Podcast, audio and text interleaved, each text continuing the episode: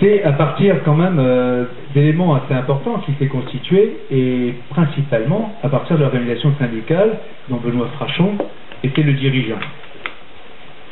Je crois que c'était nécessaire, si je rappelle cela, c'est que le mouvement, quand la grève insurrectionnelle s'est déclenchée, c'est bien à partir du lieu où les salariés sont exploités. Donc pour revenir à l'étape actuelle, avec le Front syndical de classe, Parmi vous, euh, vous ne le savez peut-être pas, mais c'est une association, et non pas un syndicat, qui a été créée par des militants CGT et de la FSU. Euh, je ne dirai pas comme euh, en bout de table le nombre qu'on est, parce que peut-être que ce soir, il y en a qui vont encore adhérer, donc j'irai un chiffre qui est faux, je préfère attendre après soirée.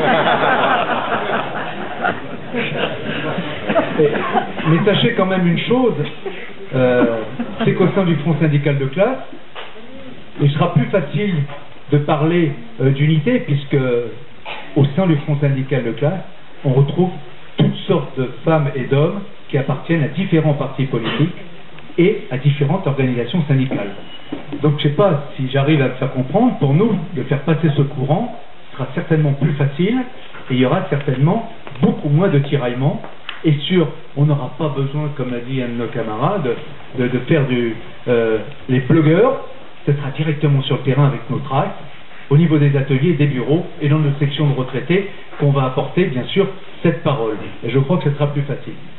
Ceci étant, il y a, quand même des revanchards et je vais terminer sur euh, deux points. La CGT ne sortira pas de l'Union européenne, comme l'a dit euh, son secrétaire général. Et quand je parle de la CGT, je ne parle pas des militants de terrain qui se battent tous les jours. Il faut bien faire la différence entre cet appareil national qui est bien souvent à Bruxelles plutôt que sur le terrain où on est exploité, qui dit nous ne sortirons pas de l'Union européenne pour une raison essentielle, c'est que le Front National demande aussi de sortir de l'Union européenne. non, non, non, non, non. Et, et, et c'est les éléments qu'on a avancé dernièrement donc pour l'organisation syndicale. Donc vous voyez où va être le débat pour le 50e congrès qui va se tenir au mois de mars. Ça va forcer. Et par ailleurs, les revanchards.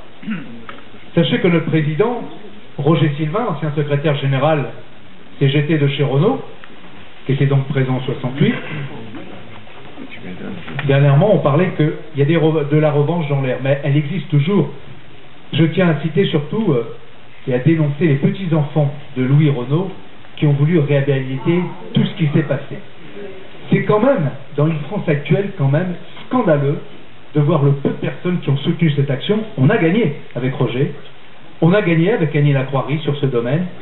Ils ont été à tel point, euh, je vois mon camarade euh, de Limoges, avoir arraché la photo au musée de Radour-sur-Glane, où on voit Louis Renault, en tant que saint et propre collaborateur, serrer la main d'Hitler et dire faut l'enlever, parce que ça, ça va ternir l'image de la France. Mais où, peut-on en arriver, dans ces cas-là, à permettre des choses pareilles? Ça, c'était un des points que, je voulais rappeler quand même. Et sur, le dernier point, c'est qu'on a parlé du Conseil national de résistance, mais on a souvent oublié de citer celui qu'on appelait Max quand même, qui est Jean Moulin, et qu'il ne faut pas oublier. Il a dit euh, On m'a torturé, je vais mourir, mais certainement, je n'ai rien avoué. Et je crois que je voudrais terminer sur ce point-là et vous dire euh, bah, merci de votre intervention, merci de vos applaudissements, et j'espère qu'on va vous compter très rapidement euh, au Front syndical de classe.